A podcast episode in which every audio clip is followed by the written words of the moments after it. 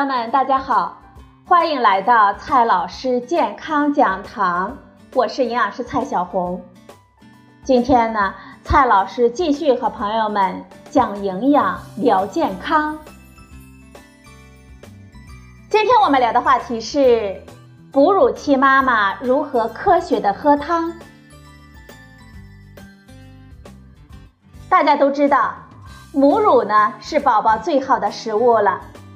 对于妈妈来说，最大的担心呢就是宝宝的口粮问题。家里人呢也会想尽办法帮助我们催奶，比如说多喝汤，鸡汤、鱼汤、排骨汤，天天呢不重样。喝汤真的能够催奶吗？我们的哺乳期如何科学的喝汤呢？今天呢？我们就聊这些话题。民间传闻，喝乳白色的汤呢能够催奶，所以都会推荐哺乳期妇女喝下奶汤，比如说鸡汤、鱼汤、排骨汤，大鱼大肉呢是肯定少不了的。不过，催乳汤真的能够下奶吗？催乳汤呢对下奶是有一定好处的，但主要是靠的水。跟汤并没有直接的关系，而且很多汤其实并不营养，比如鸡汤、骨头汤、猪蹄汤等等。这种汤呢，之所以呈现乳白色，就是因为脂肪和蛋白质发生了乳化作用。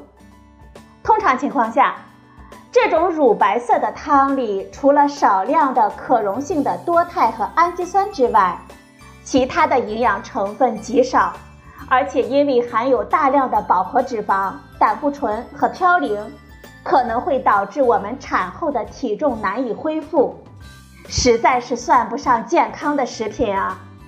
所以说，我们并不推荐哺乳期的妈妈们经常喝这些大鱼大肉的催乳汤。实际上，下奶呢？主要是靠我们产后激素水平的变化和频繁的吮吸。最好的开奶工具呢，就是宝宝的吮吸了。特殊情况下，宝宝不能频繁亲喂的，其实呢，现在我们可以用吸奶器来模拟吸吮的刺激，或者是使用吸奶泵。出门的时候呢，可以提前的吸出一些奶，放进冰箱里来给宝宝备用。非常的方便。我们在哺乳期营养应该注意些什么呢？哺乳期的营养重点就是保证蛋白质、维生素 A 和钙的充分的摄入。妈妈们可以多吃一些鱼虾、畜禽瘦肉、蛋、奶，这些食物呢能够提供大量的优质蛋白质。母乳中的蛋白质的含量比较高。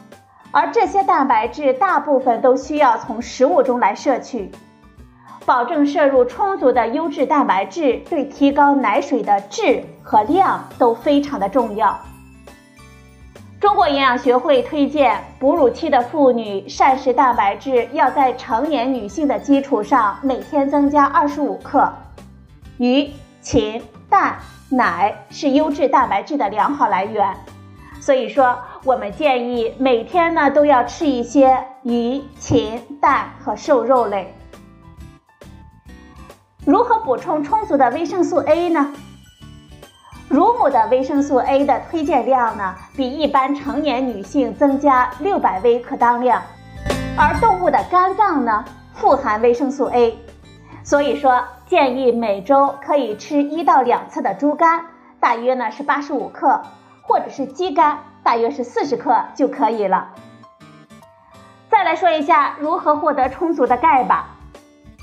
奶类是钙的最好的食物来源，乳母应该每天坚持增加两百毫升的牛奶，使牛奶的总量达到四百到五百毫升，这样呢就可以获得大约五百四十毫克的钙了。然后再加上我们平时所吃的深绿色的蔬菜。豆制品、虾皮、小鱼等等富含钙的食物，就能够满足我们对钙的需要了。再来说一下今天的重点：如何科学的喝汤。哺乳期多喝汤呢，还是有好处的，但是我们一定要注意科学的喝汤。像那种坐月子吃了一头猪、一百多只鸡，喝掉三十多斤红糖的，嗯，这是绝对要不得的。喝汤下奶，主要还是补水。除了营养素之外，乳母每天的摄水量与乳汁的分泌量也密切的相关，所以乳母应该每天多喝水，还要多吃流质的食物。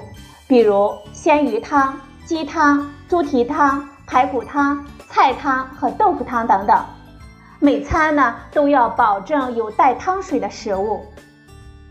有调查显示，大豆、花生加上各种肉类，如猪腿、猪蹄、排骨、鲫鱼、黄花菜、鸡汤等等，都能够促进乳汁的分泌。科学的喝汤啊，要注意以下四点。第一点，在餐前不要喝太多的汤，以免到了吃饭的时候啊，已经半饱了，吃不下其他的东西。可以选择在餐前先喝半碗汤或者是一小碗汤，等到饭后七八分饱的时候再喝。第二个建议，喝汤的同时也要吃肉，肉汤的营养成分大约只有肉的十分之一。第三点。不要喝太多的油汤，太浓、脂肪太多的汤不仅会影响产妇的食欲，还会引起婴儿脂肪消耗不良性腹泻。所以，我们煲汤的时候可以选择一些脂肪低的肉类，比如鱼类、瘦肉、去皮的禽肉、瘦排骨等等，也可以多喝一些蛋花汤、豆腐汤、蔬菜汤、面汤、米汤等等。第四点，我们在煲汤的时候呢，可以选择对补血有帮助的食材，例如红枣、猪肝等等。如果乳汁不够，还可以加入猪蹄、花生、木瓜等等，还能够提高食物的多样化呢。最后啊，我们提醒妈妈们，哺乳期也要注意保证充足的休息和愉快的心情啊。因为乳母的心理及精神的状态也会影响乳汁的分泌，带娃不易，所以我们一定要注意减压放松。而各位爸爸们呢，一定也要多多的帮忙，参与到养娃的事业中来。